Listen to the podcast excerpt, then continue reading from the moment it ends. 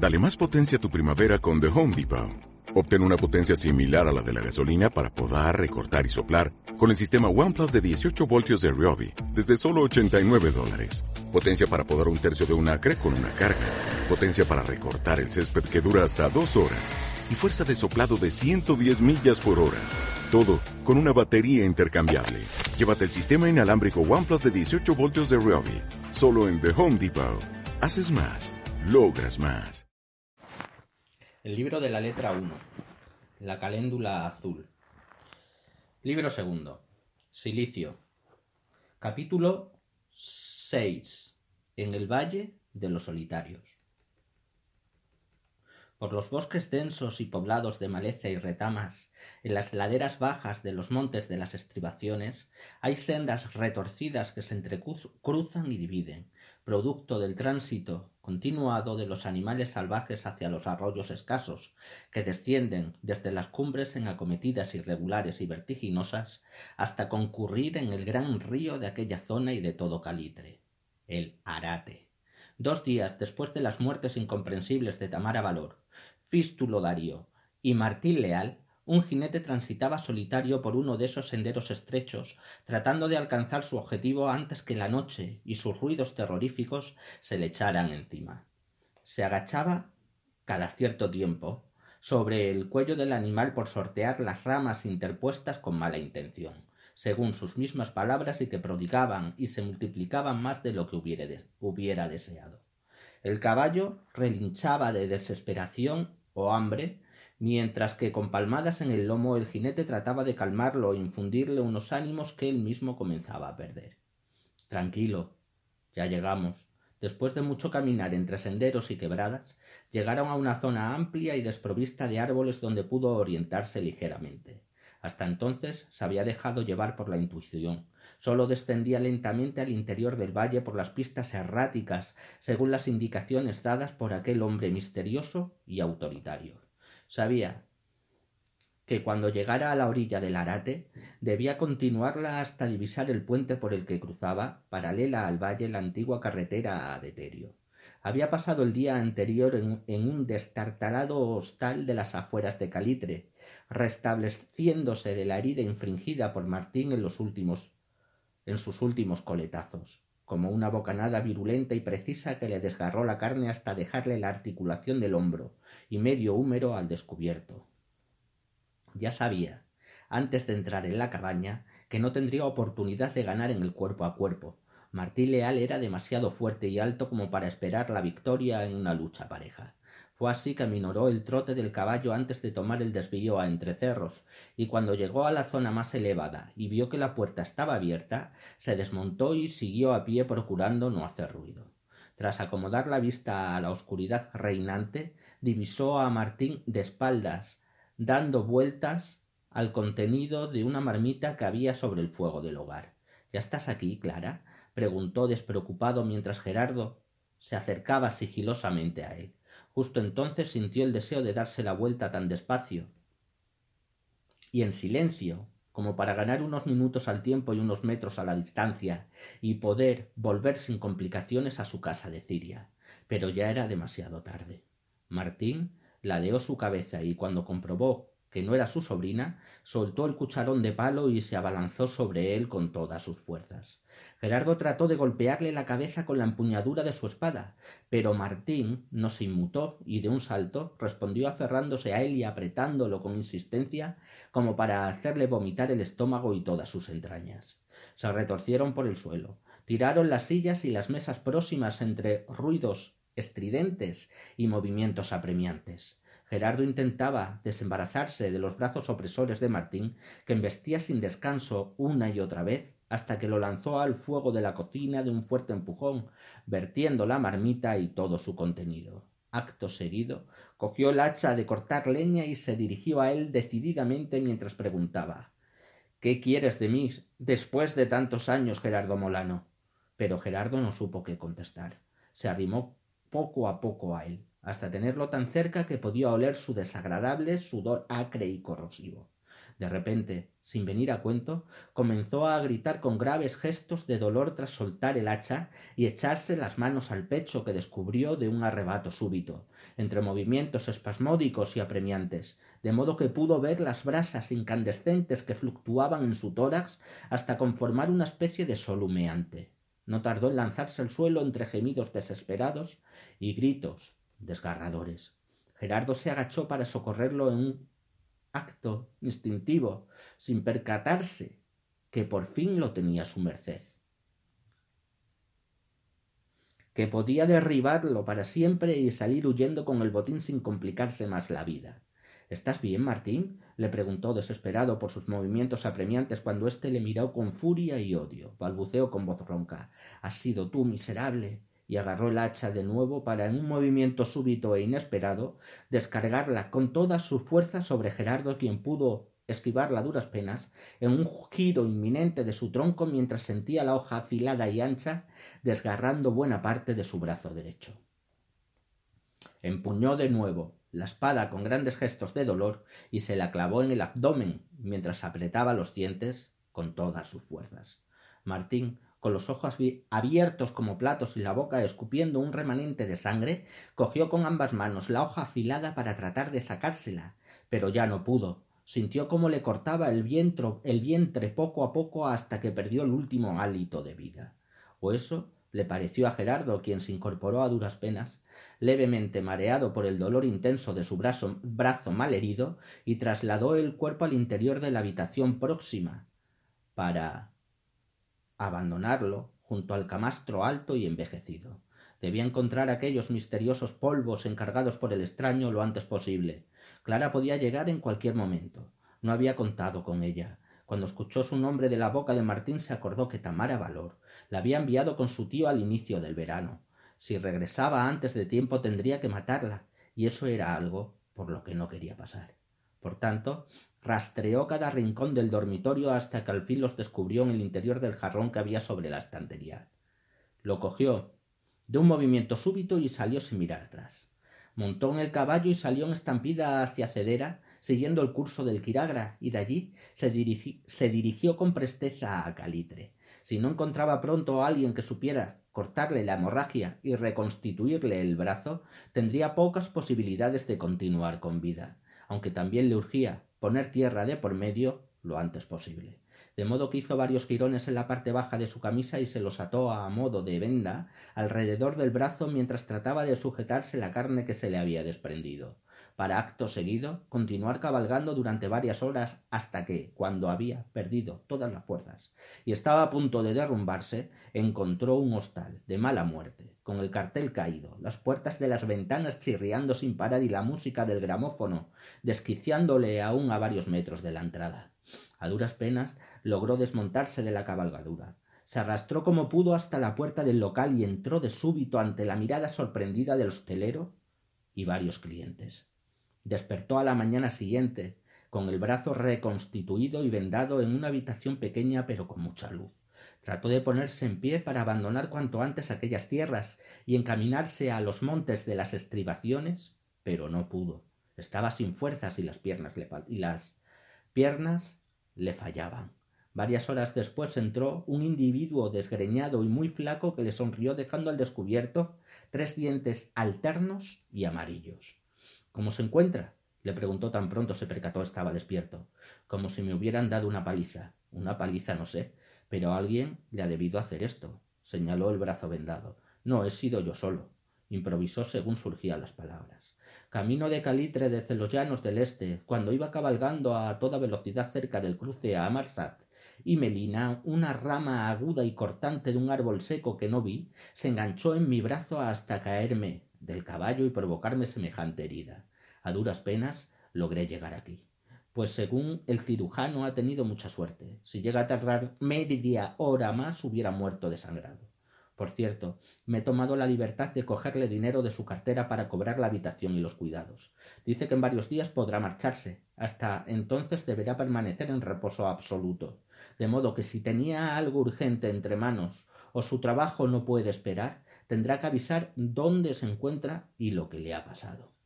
Por varios pesos más, Envío a mi hijo al telégrafo a que mande el mensaje. No es necesario. Pero mañana por la mañana tengo que partir hacia Deterio, sea como sea. Gerardo pensaba en su encuentro con el extraño enmascarado. Había sido muy tajante en sus indicaciones. El jueves por la noche debían encontrarse en un viejo refugio en el Valle de los Solitarios, en los montes de las estribaciones. Le indicó con pelos y señales el camino a seguir. Le dijo que evitara la carretera antigua porque solía estar transitada por grupos de gendarmes y que a esas alturas ya sabían sobre el asesinato de Martín Leal, que siguiera mejor las pistas y senderos hasta alcanzar la ribera del Arate. Una vez allí, recibiría nuevas indicaciones. En cualquier otra circunstancia, Gerardo no se hubiese dejado intimidar por aquel individuo extraño y oculto tras esa careta fantasmal. Una sabana con varios agujeros para los ojos como hacían los leprosos más afectados. Pero sabía cosas de él que nadie más podría sospechar ni siquiera. María ni siquiera María Sorte, que lo había criado y cuidado toda su vida. Aquellas revelaciones sorprendentes de la noche en que se conocieron fueron tan incuestionables a los ojos del hacendado que no tuvo más remedio que creerle cuando le prometió un elixir mágico que le prolongaría la vida y la juventud, y que le proporcionaría tal atractivo a ojos de las mujeres que ninguna se resistiría a sus encantos y que podría conseguir a la que él quisiera.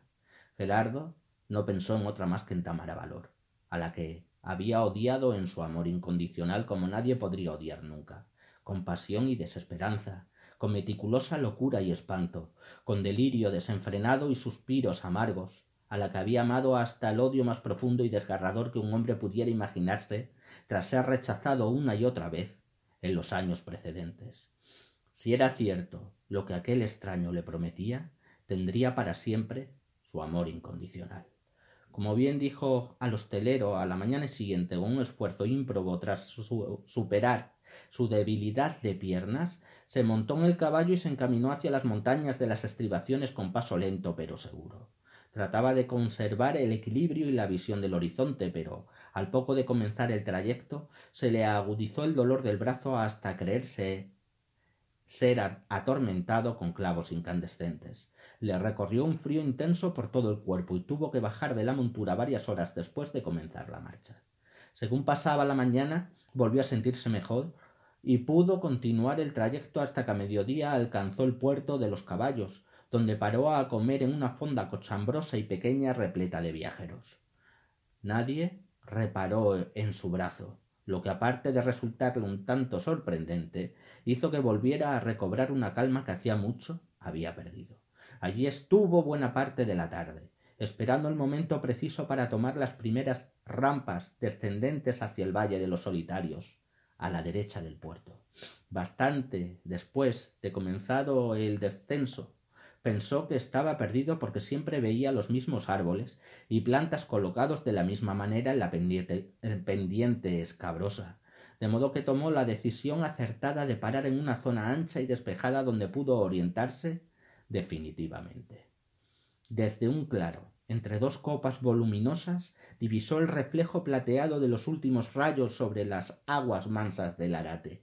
Aquello le supuso una inyección de entusiasmo, y cinco minutos después, cuando el sol ya estaba oculto tras la V del valle, el caballo marrón que había adquirido en la fonda a cambio del anterior estaba bebiendo de sus aguas cristalinas. A lo lejos, casi imperceptible, Gerardo distinguió un punto en medio del hilo plateado que supuso sería el puente viejo.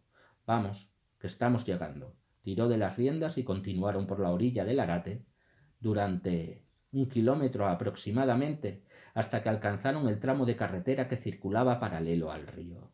Al otro lado de la orilla, varios metros más allá del puente, divisó unas luces crepitantes que se encendían y apagaban de manera caprichosa, que atribuyó al fuego de farolas porque creyó estar en las inmediaciones del refugio donde había quedado con el desconocido. Cuando cruzó el puente y llegó al origen de las luminarias, comprobó decepcionado que se trataban de enjambres de luciérnagas en sus cortejos grandilocuentes y exagerados. Aún hubo de seguir el camino estrecho y ondulante que se bifurcaba de la carretera vieja durante media hora, sorteando peñas anguladas y cortantes, piedras redondeadas y blancas que sobresalían en la oscuridad incipiente y matorrales repletos de espinas infinitas que se unían hasta hacer desaparecer tramos enteros de camino. Por fin contempló en lo alto de una loma suave y tendida una construcción blanca y pequeña con dos ventanas cuadradas a ambos lados de una puerta abierta de par en par, y algo más allá un gran caballo tordo que pastaba tranquilo en medio de la pradera exigua.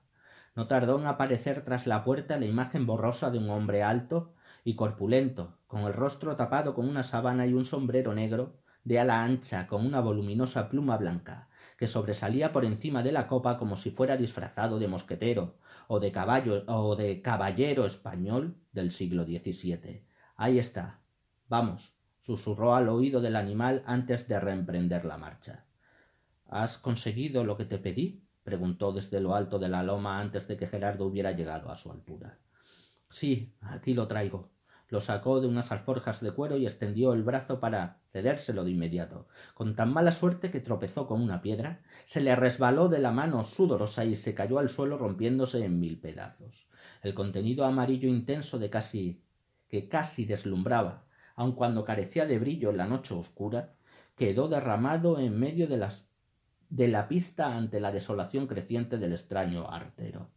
Pues con cuidado inútil le increpó el desconocido mientras abalanzaba sobre el montón de polvo amarillo entre los pedazos de arcilla. Esto vale más que tu vida y la de todos tus muertos. Sacó de una bolsa negra que llevaba atada a la cintura un pequeño saco de tela que extendió, abrió y dejó sobre el suelo para comenzar a introducir el preciado contenido en su interior. Una vez hubo terminado, se incorporó, dejando los trozos de loza en el suelo e indicó a Gerardo le siguiera al interior de la cabaña. No fue tan sencillo como lo había planeado, le fue diciendo al hacendado mientras se introducía bajo el dintel de viga vieja medio carcomida y presa de la termita. He salido malherido y por poco no lo cuento. Lo importante es que lo has conseguido y que estás aquí. Sacó una larga tira de tela negra del mismo bolso. Tengo que vendarte los ojos para llevarte a mi refugio como quiera, pero tengo que contarle algo que pasó con Martín. Luego me lo cuentas. Se acercó a él y le cubrió el, rostro. ¿Ves algo? Le pasó la mano por delante de los ojos y como le negó reiteradamente moviendo la cabeza, lo agarró del brazo bueno y lo sacó del refugio, tras coger un gran costal que había en uno de sus rincones. Tienes que montar en el caballo. El trayecto aún es largo ayudó a que montara entre grandes y estridentes gritos de dolor que no cejaron hasta que estuvo perfectamente acomodado en la montura. Gerardo, pensó que iba a desmayarse allí mismo. Comenzó a respirar con dificultad, a sudar de, manera copiosa y las piernas le temblaban compulsivamente. Una vez reemprendieron la marcha, el dolor fue aminorando y la sensación de debilidad también. Siguieron por un camino descendente, estrecho y lleno de curvas, en la otra cara de la loma tendida. Atravesaron una pequeña garganta de aguas veloces entre rocas redondeadas y resbaladizas, cubiertas de musgo y líquenes, juncos crecidos y hierbas incipientes en la que Gerardo solo pudo sentir el sonido refrescante y agudo del agua rompiendo y precipitándose.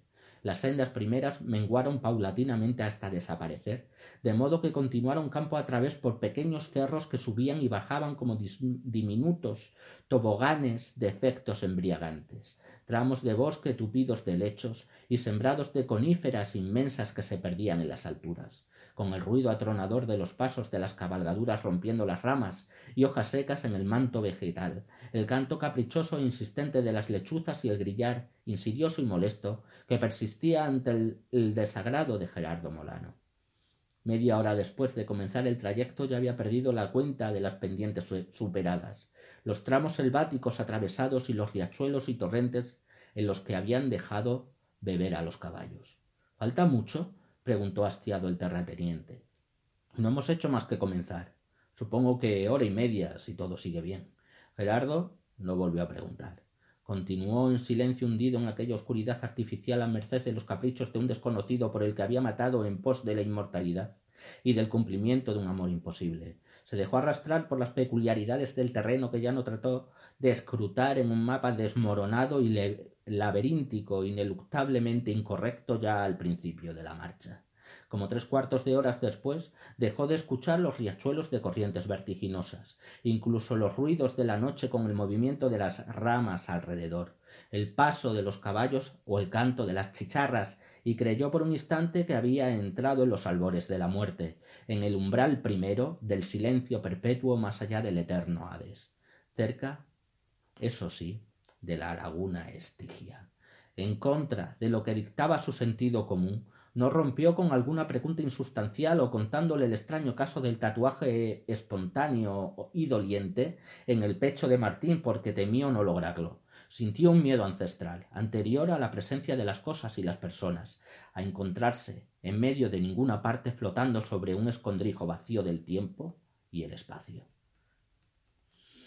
Puedes contarme, si quieres, lo que sucedió con Martín Leal, por fin alguien rompía aquella inexistencia pertinaz que comenzaba a envolverlo y consumirlo en metáforas delirantes. Gerardo, que había comenzado a tiritar sin remedio, suspiró ante la evidencia de haber vencido a aquella abstracción insidiosa y mortal. No fue nada importante, o por lo menos eso creo, dijo en tono resignado.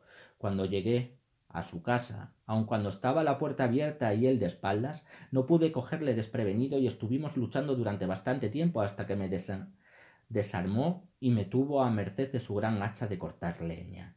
Palpó con las manos, palpó con la mano el lomo del caballo hasta que llegó a la hoja ancha y afilada que había cogido como un recuerdo macabro de su victoria.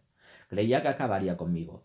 Pero entonces, y he aquí lo sorprendente del caso, se puso enigmático y expresivo. Comenzó a quejarse de un dolor en el pecho. Se desvistió en un movimiento súbito y apareció en su torso la imagen de un gran sol incandescente. Fue entonces cuando me descerrajó el hombro con el hacha en una embestida furtiva e injustificada porque traté de ayudarle con la mejor de mis voluntades. ¿Un gran sol has dicho? Gerardo escuchó aquella pregunta como nacida de la desesperación o la inminencia de tragedias futuras. Sí, un gran sol grabado a fuego en su pecho. Debemos darnos prisa. El refugio queda lejos. Aceleró el trotar de Baifo y el caballo sin nombre le siguió sin que Gerardo se lo ordenara. Aquella premura repentina le hizo sospechar que el extraño sabía más de lo que hablaba sobre esas laceraciones. ¿Sabe la causa de las quemaduras? No es algo que te importe, le respondió secamente, pero si no lo combatimos pronto nos acabarán venciendo. ¿Quiénes? Ya te he dicho que no te importa. Mejor que sigas siendo así si quieres conservar tu vida. ¿Lo has entendido? Sí, respondió tras tragar, saliva varias veces justo en el momento en que sintió la oscuridad, que hasta entonces había creído absoluta, intensificada ostensiblemente. Un rumor suave, casi imperceptible del viento chocando contra su cara y el sonido hueco y repetitivo de gotas precipitándose sobre un lecho en reposo. Los pasos de los caballos por el camino compacto resonaban con insistencia en las paredes de la galería y se introducían en los oídos de Gerardo acribillándole de temores y suspicacias. ¿Dónde estamos? La idea es que no lo sepas, pero no te preocupes, ya falta poco, le tranquilizó el extraño. Tenía razón. Unos diez minutos después pararon los caballos y le hizo descender aún con la venda en los ojos. Debemos continuar a pie. No te preocupes por el caballo, será bien atendido le explicó mientras le cogía del brazo y le dirigía por unos escalones amplios y tendidos que enseguida dejaron atrás. Pocos después, poco después, volvió a sentir la brisa cálida de la noche moviéndole el cabello e intuyó que habían salido del túnel o de la galería. Ya puedes quitarte la venda. Cuando se desvendó y acomodó la vista, se maravilló del gran salón dorado repleto de espejos y ventanas altísimas, cerradas a cal y canto con una mesa inmensa de doscientos comensales donde los cubiertos, las vajillas y los manteles, los centros floridos de múltiples colores y las sillas completamente vacías se alineaban en una conjunción perfecta. ¿Espera invitados? preguntó Gerardo con cierta suspicacia. No, ya se han ido, respondió lacónicamente. Sígueme. Le llevó por unas escaleras de caracol metálicas que había en uno de los extremos de la sala oblonga y que daba a una puerta baja y estrecha en la parte superior. Superior. La abrió en un suspiro con una llave que llevaba, llevaba colgada del cuello e increpó al hacendado porque le siguiera por un pasillo largo y oscuro hasta llegar a otra puerta, igual de pequeña pero más tosca y sin pintar. Volvió a abrirla con otra llave que llevaba colgada del cuello y apareció ante ellos una sala con las paredes de roca viva sin pulir, chorretones de musgo descendentes desde el techo en figuras caprichosas de seres mitológicos, ninguna ventana a la vista, salvo dos pequeñas grilletas en la parte superior y una mesa de madera vasta y rugosa con varios alambiques y ollas, matraces y probetas en toda su superficie. A lo largo de las paredes pétreas sobresalían unos estantes llenos de libros y pliegos amarillos que enseguida llamaron la atención del hacendado. Son la herencia de mis muchos años de formación, mis posesiones más valiosas, las únicas por las que moriría. Se acercó a la mesa, cogió el saco con los polvos amarillos y los dejó junto a un gran recipiente. ¿Por qué me ha traído hasta aquí? volvió a preguntar intrigado por la respuesta. Porque quiero que mates a alguien más. ¿A quién? A Mercader Cuadrado. Quiero que lo mates mañana por la noche con esta poción que te voy a dar, ahora mismo. Echó una pequeña porción de polvo amarillo en el recipiente inmenso hasta que emergió una humareda desmesurada del color de la berenjena que lo ocultó durante unos segundos. Y te aconsejo que no te des a conocer. Sospechan de ti. ¿Por qué sospechan de mí? ¿Qué se supone que he hecho? Matar a Tamara Valor y raptar a su hijo Joaquín. Le respondió con una sonrisa maliciosa esbozada en sus labios ocultos tras la tela blanquecina, como si supiera el amor profundo que sentía por la pintora asesinada. Gerardo Molano permaneció en el cuartel subterráneo aquella noche y aún la mañana siguiente, en soledad, encerrado en una dependencia amplia y luminosa, desprovista de toda clase de mobiliario salvo un camastro diminuto en el que a duras penas cabía y una mesa de pared con dos patas y, unas bisagras que la fijaban. Desde el ventanal, rectangular que ocupaba por completo el paño de pared contiguo al camastro, podía verse un gran jardín irregular con mucha variedad de árboles y flores, y un imponente estanque donde flotaban a sus caprichos varias decenas de cisnes que a su vez rodeaban la inmensa roca principal. Más allá, un gran cañón vertical con infinidad de entrantes y salientes que descendían paralelos a una fina caída de agua a la derecha del jardín, para precipitarse sobre un lecho espumoso y emborronado por una nube de bruma y partículas minúsculas que provocaban la iridiscencia más sorprendente que jamás hubiera visto, con varios arcoíris que se cruzaban y se perdían entre el blanco de las nubes. Impedía ver el horizonte y las montañas siguientes, y cualquier atisbo, por minúsculo que fuera, de saber dónde demonios estaba. Aquella noche no había logrado conciliar el sueño. Toda su ilusión centrada en la conquista de Tamara Valor se había ido al traste, había muerto. Toda su vida había sucumbido junto a ella en un pozo oscuro y sin final, el abismo de la desesperación y la soledad perpetua. Jamás había querido a nadie como a Tamara. Nadie había sido nunca digno de su aprecio excepto ella con su sonrisa de plata sus ojos brillantes y expresivos, el cabello ondulado descendiendo con suavidad sobre su espada, espalda, sus silencios reflexivos y sus palabras precisas con aquel tono penetrante de voz que ya al principio de su existencia le habían cautivado hasta desesperarlo. Ahora Tamara se había ido para siempre. El despiadado fístulo había terminado con ella y con todas sus ilusiones. El extraño enmascarado no había ahorrado palabras para describir la imagen dantesca que vio aquella noche. Su desesperado intento por reanimarla en el interior del comedor tras acribillar al asesino Fístulo Darío, cuando también trataba de matar a Joaquín. Ahora el hijo de Tamara estaba a salvo, nadie podría hacerle daño ya y crecería junto a su familia muy lejos de allí, a salvo de todos los contubernios y peligros creados alrededor de Siria. Y sin embargo, no entendía por qué debía ocultarse de sus vecinos cuando nadie había tenido que ver en esas muertes y nada había que pudiera relacionarlo salvo su ausencia de varios días y la desesperada angustia que había exhibido en los últimos tiempos tras los rechazos reiterados de Tamara. Cualquiera que le conociera sabría que jamás le haría daño, que antes se quitaría la vida mil veces, pero al parecer eso ya no importaba. Por otra parte, aquella recompensa sobrenatural, casi divina, que el extraño silicio, según dijo llamarse, le había prometido carecía de importancia. Ya no tenía interés por vivir más de lo necesario ni por adquirir una belleza superior que le hiciera irresistible. Le daba igual ya conquistar a nadie. No importaba, ya no importaba en absoluto. Trató de salir de la habitación, pero la puerta estaba fechada. Por más que giró el pomo y por más que tiró desconcertado y nervioso hacia atrás, no logró que cediera comenzó a gritar desesperado con todas sus energías, se desgañitó en súplicas y amenazas, pero hasta media hora después de haber cesado en sus intentos, sentado con la espalda apoyada sobre la puerta, no apareció Silicio por allí. Cuando la abrió, Gerardo, que había quedado medio dormido por el esfuerzo reciente y la vigilia de toda la noche, cayó sobre sus pies con los ojos entreabiertos a duras penas. ¿Qué tal ha dormido Gerardo Molano? Bien, bien, gracias. Debe irse en media hora, le comunicó de súbito. Yo voy a ausentarme y no puede quedarse solo aquí. Muy bien, pero entonces quería explicarle algo. No hace falta, ya lo sé. Le paró en seco con un movimiento de la mano. Su vida ya carece de importancia tras enterarse de la muerte de Tamara Valor. No le interesa la inmortalidad ni la belleza física. ¿Cómo lo sabe? le preguntó, extrañado. No hace falta ser muy listo para entenderlo. Ayer, cuando le expliqué lo sucedido, me di cuenta de todo. Usted vivía para ella aunque la hubiera repudiado en el interior de su alma. Debe saber que es inútil repudiar lo que se ama. Por mucho que queramos, solo lo revestimos de un manto de desidia y repugnancia, de desinterés y desprecio que no sirve para nada, salvo para atormentarnos más por dentro.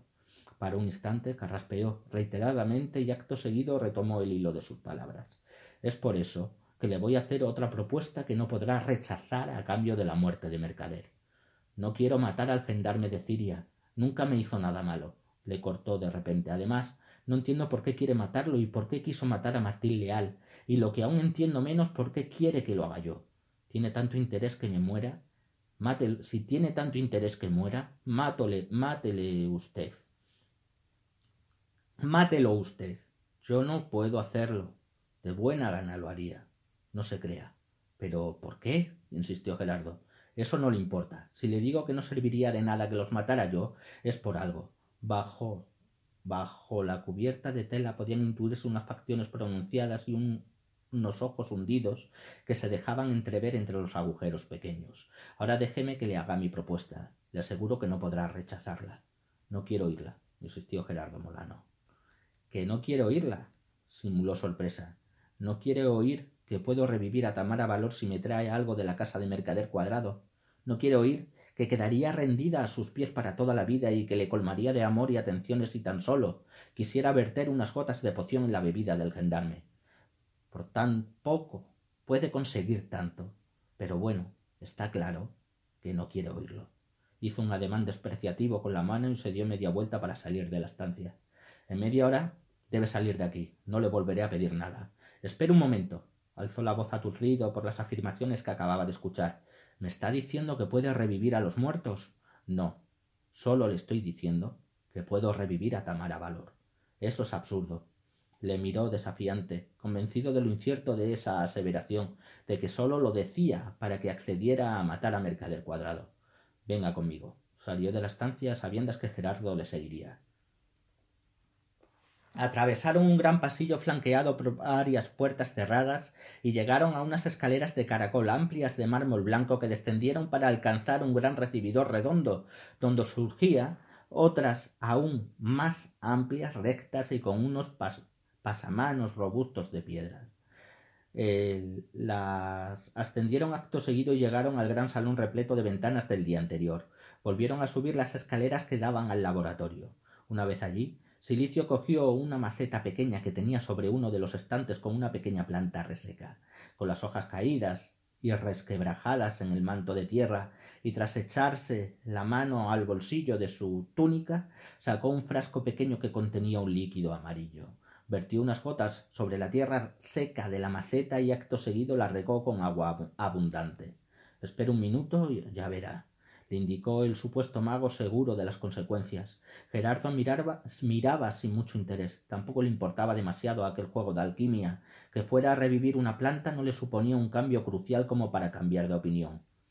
Como le había indicado Silicio, un minuto después de regar la maceta, la planta recobró la viveza perdida. Exhibía una exuberancia extrema le surgieron de su tronco marchito, que se robusteció como por el mayor de los encantamientos, un sinfín de ramas minúsculas que terminaron repletas de hojas redondas y de un verde intenso, hasta que, para culminar la resucitación de aquel vegetal, apareció un capullo voluminoso en su parte superior que no tardó en abrirse y en regalarles la visión sorprendente de una flor morada de infinidad de pétalos ondeantes que vibraban en movimientos cadenciosos y atrayentes.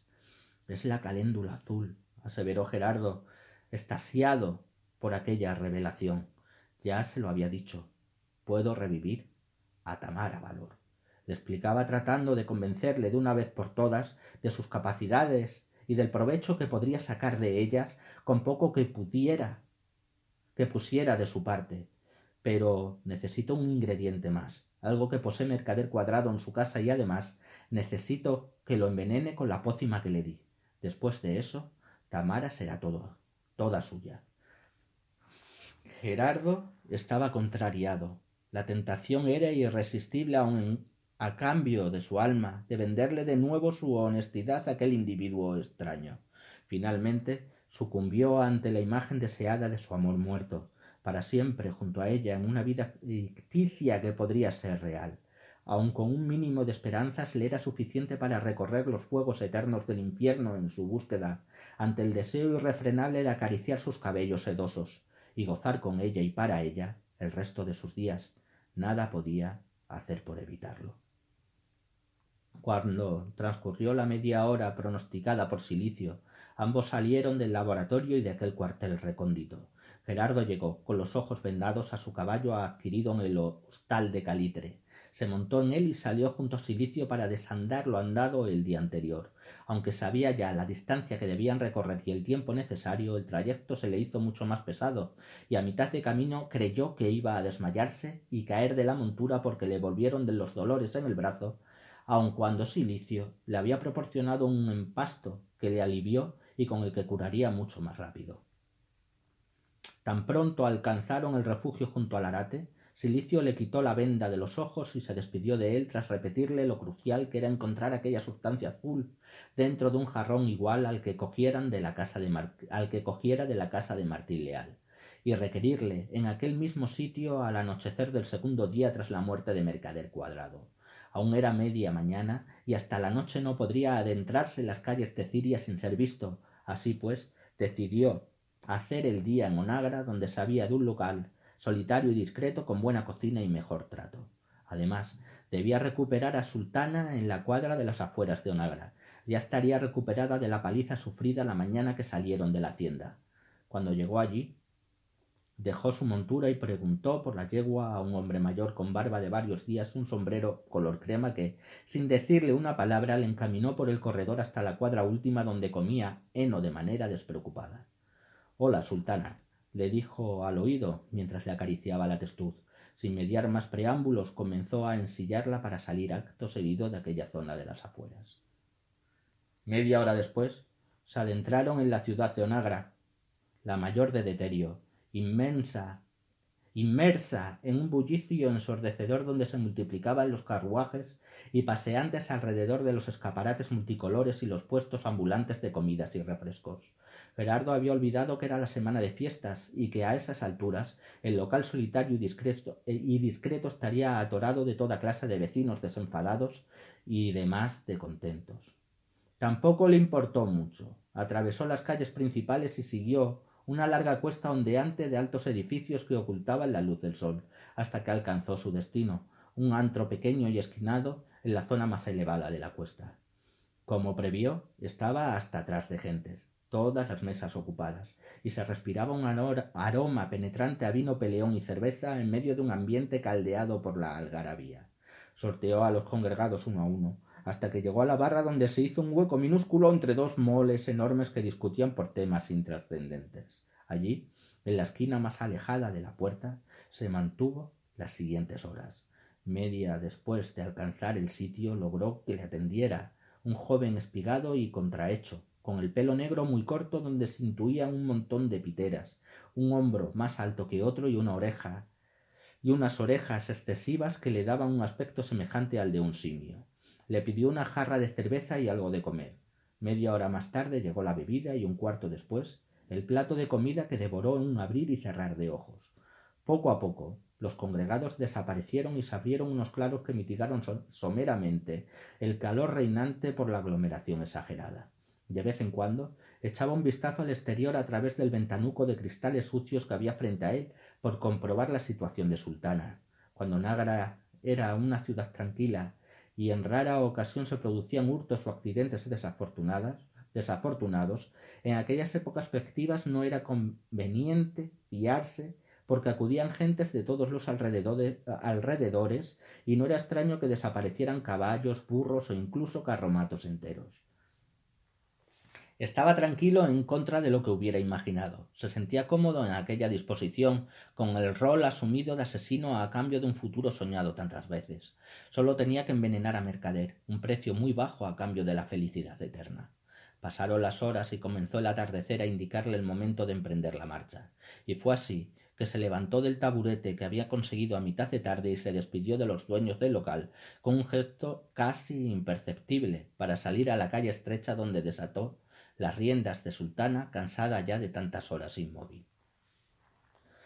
Minutos después había retomado el camino a Ciria, pero antes de comenzar las primeras curvas le pareció ver a Teodomiro Castro y Minerva Pascual en un carro repleto de muebles. No le dio mayor importancia, supuso que habrían acudido a las fiestas y echó acopio de enseres necesarios para su casa de Ciria. En cualquier caso no quiso que le vieran aligeró la marcha con el rostro girado en la otra dirección. La carretera, en contra de lo que había previsto, estaba desierta. Era extraño encontrar algún grupo de jinetes de camino a Onagra para disfrutar de la noche de juerga desde las últimas trifulcas entre los vecinos de ambas localidades. En esos casos, Gerardo se apartaba del terreno y buscaba alguna zona donde ocultarse para no ser visto. Tuvo suerte y logró alcanzar las estribaciones de los montes últimos cuando la noche era ya cerrada y no podía intuirse siquiera un palmo de terreno más allá. Pronto serás mía, se dijo en bajo con la obsesión recurrente y realimentada de Tamara valor por las promesas de vidas juntos, cuando alcanzó la cumbre del camino y vio las primeras luces del poblado que crepitaban ligeramente en el negro circundante. Se echó la mano al bolsillo y sacó el reloj de su padre, cubierto de una tapa plateada, donde podían intuirse unas iniciales emborronadas por el uso. Eran las doce y cuarto. A esas alturas todos en Ciria estarían durmiendo o a punto de hacerlo, encerrados a cal y canto en sus casas respectivas. Siempre había sido así, y así continuaría siendo hasta su destrucción completa pocos meses después. Bajó las rampas ondeantes de los últimos montes y llegó a la llanura desértica que precedía a la ciudad, inmerso en un silencio profundo alterado vagamente por las sonatas de las cigarras y los grillos y el traqueteo constante de los cascos de sultana contra el suelo. Pronto alcanzó la circunvalación de la casa de Tamara, giró la cabeza para fijarse en el camino que ascendía recto y se sintió estremecer de pronto, cuando la brisa ligera del viento rompió contra su rostro, provocándole unas caricias suaves que se imaginó procedentes de sus manos y de sus labios. Cerró los ojos y suspiró profundamente. Pronto serás mía, repitió de nuevo antes de emprender la marcha, como se había imaginado, las calles estaban desiertas y aun así prefirió seguir las que se abrían a la derecha porque eran menos pobladas y más oscuras, y desde aquella zona la casa de mercader no distaba más de cuatro o cinco cuadras. Alcanzó, pues, la fachada principal. Se cercioró que no hubiera nadie en las calles o asomado en las casas y una vez allí buscó la manera de acceder al interior tras revisar cada palmo de pared y ventana del piso superior, porque las de la planta baja estaban protegidas con unas rejas robustas y seguras, y las procedentes del salón encendidas, lo que le convenció que Mercader aún se encontraba levantado. Con un poco de suerte podría cerciorarse del final del, del gendarme, ver cómo se ahogaba en sus propios vómitos tras tomarse el bebedizo. Si no recordaba mal, desde la última ocasión en que entró en aquella casa, las habitaciones deshabitadas se encontraban en la parte trasera. Esa era su única oportunidad de lograr entrar sin ser visto, de modo que cogió las riendas de Sultana y se encaminó a la fachada posterior. Cuando llegó al centro de la pared, paró a la yegua bajo uno de los ventanales, se encaramó sobre ella, puso los pies sobre su lomo y de un salto apoyó las dos manos en el saliente de pizarra. A duras penas lograba mantenerse sujeto a las losas negras mientras escalaba la fachada arrastrando los pies por el firme de adobe, hasta que consiguió apoyar los brazos y finalmente el resto del cuerpo. Cuando por fin estuvo seguro sobre el hueco ancho, empujó con fuerza en la parte central del marco en espera de que cediera sin mucha dificultad, pero por más que lo intentó una y otra vez las puertas siguieron de la misma manera. Por un instante no supo qué hacer. Estuvo tentado de abandonar, pero era demasiada la recompensa, de modo que de un, de un puño Rompió el cristal lo suficiente para introducir la mano y abrir desde dentro. Esperó unos segundos para cerciorarse que nadie le hubiera escuchado, y cuando estuvo seguro, dio un salto hacia el interior de la estancia con cuidado de no hacer ruido. No sabía dónde se encontraba, ni el camino que debía recorrer para llegar al salón, y fue por eso que anduvo a tientas a lo largo de la alcoba hasta encontrar la puerta que abrió con sumo cuidado por si había alguien en el pasillo.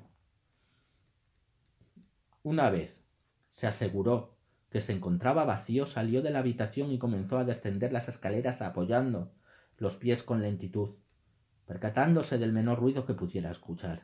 Aquello, se dijo, era una locura, una temeridad absurda que acabaría por llevarlo a la horca, pero ya era demasiado tarde para andarse con remilgos, así que acabó de bajar los escalones y llegó a la entrada del salón iluminado con las lámparas de aceite. Echó un vistazo fugaz al interior donde le pareció ver sentado en su butaca de fieltro a mercader, con la cabeza ladeada y los ojos cerrados, y sobre la mesa baja del centro una copa de brandy a medio consumir. Cuando apartó la vista del salón, apoyó su espalda y su cabeza en la pared, cerró los ojos y suspiró profundamente. Esperaría unos minutos, lo suficientes para asegurarse que Mercader estuviera profundamente dormido y después entraría para depositar en la copa del gendarme el veneno que le dio el mago enmascarado. Eso hizo. Cinco minutos contados por su reloj de bolsillo en los que no percibió el menor ruido, de modo que se armó de valor y se dispuso a entrar en la estancia dando largas y suaves zancadas sin apartar la vista del gendarme, que seguía inmerso en un placentero sueño, hasta que llegó a su lado, cogió el frasco y lo vertió sobre la copa. Acto seguido, se apartó de él y comenzó a mirar en las estanterías por si encontraba el jarrón ansiado por silicio. Tuvo suerte. En la parte más alta de la estantería central, sobre unas estatuillas prehispánicas, vio la figura esbelta del jarrón de loza, pero para alcanzarlo debía servirse de una silla y aquel momento no era el más indicado, de modo que decidió esconderse en un hueco escaso junto al mueble de la pared frontal, invisible desde la mayor parte del salón. Una vez allí, hizo un ruido somero, lo suficiente para despertar al gendarme y esperó que diera resultado acurrucado en lo más profundo pero no hubo manera, de modo que repitió la operación con algo más de energía hasta que consiguió se, se desperezara y estirara los brazos, y acto seguido se pusiera en pie y diera unos pasos. Varios segundos después, se alegró grandemente al percibir los ruidos ahogados del gendarme, el corrimiento estrepitoso de los muebles y su desplome final contra el suelo. Había tomado el resto del brandy y el veneno no había tardado en causar el efecto deseado. Ahora solo era cuestión de esperar la culminación de su muerte. Y así lo hizo. Pero tardó más de lo que se hubiese imaginado y además escuchó unos pasos apremiantes que descendían la escalera y el quejido sordo de una chica que no supo identificar y que le sumió en una rabia intensa tan pronto supo que no saldría de allí y que posiblemente tendría que acabar con ella también. Varios minutos después, todo había pasado. Clara Leal abandonó la estancia con Mercader Cuadrado tendido en el suelo y subió de nuevo las escaleras para entrar en su habitación. Tras unos minutos sumidos en el mayor de los silencios, Gerardo se atrevió a salir, se subió a, una silla para coger el jarrón y salió por la puerta principal procurando no hacer ruido. Todo había salido a pedir de boca, sin el menor contratiempo, eficaz, sencillo y rápido. Si se lo hubiera imaginado jamás lo habría pintado de esas maneras. Bordeó la casa para recuperar a Sultana y juntos volvieron a salir de Ciria por el mismo camino. Pensó en visitar a Marieta y ver cómo iba su hacienda. Le hubiera gustado cambiar Sultana por Delfín, pero pensó que no era el momento y que cuando consiguiera la poción prometida ya tendría tiempo de sobra. Aún debía esperar dos días hasta su encuentro con Silicio, una espera que ya en esos instantes se hizo insufrible.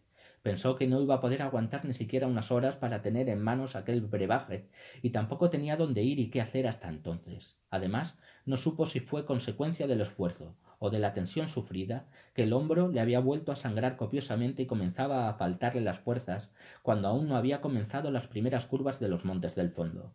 Aquel camino andado y desandado tantas veces se le hizo tan insufrible que no supo encontrar el momento de bajarse de sultana y estribarse sobre uno de los troncos petrificados de sus márgenes.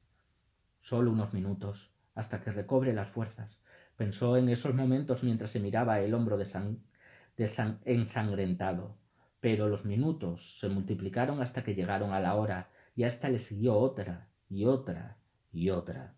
Sumido en un sueño profundo más cercano a la inconsciencia o incluso a la muerte, hasta que le atraparon los primeros retazos del amanecer dorado, con sus luminosos rayos que incidían oblicuos sobre las rocas rojizas de los páramos redondeados, en ángulos y vértices modificados con miles de relojes solares describiendo horas distintas en todos los lugares del mundo. ¿Qué haces aquí, Gerardo Molano? Escuchó una voz carrasposa y aguda, seguida de un profundo dolor en el hombro. Trató de abrir los ojos, pero los primeros rayos del sol se lo impidieron. ¿Quién eres? se atrevió a preguntar con un balbuceo casi indescifrable mientras trataba de mover la cabeza para interponer la figura extraña entre el sol y sus ojos. Soy la mujer de tu vida. Tras decir estas palabras, comenzó a carcajear intensamente. ¿Te gusta mi cuerpo lujurioso? Y se puso a bailar dando vueltas y vueltas mientras no paraba de reír. Estás loca, le respondió Gerardo algo más despierto y sorprendido de aquella reacción alocada. Por fin sabes quién soy. Paró de moverse y se reclinó sobre él para ayudarle a levantar. Maldito seas. Pesas como un muerto. Ah. gritó mientras se incorporaba al sentir un dolor punzante en su hombro intensificado a cada instante. Suéltame. Creo que voy a vomitar. La extraña le soltó y Gerardo cayó de nuevo al suelo dándose un fuerte costalazo que aún lo aturdió más. Las luces primeras de la mañana se oscurecieron y emborronaron hasta que acabó sumido en una penumbra inmensa seguida de la, calma más absoluta. Maldito sea el señorito este. Pesa como un cerdo antes de la matanza. La mujer, con un esfuerzo ímprobo, ya sin la ayuda del lisiado, logró alzarlo y subirlo sobre Sultana, que movida quizás por el instinto o por una inteligencia inescrutada aún, agachó sus patas y dejó que el cuerpo dormido de su amo descansara sobre su lomo. Vamos, prenda, vaya inutilidad de amo que tienes. Fin del capítulo número 6.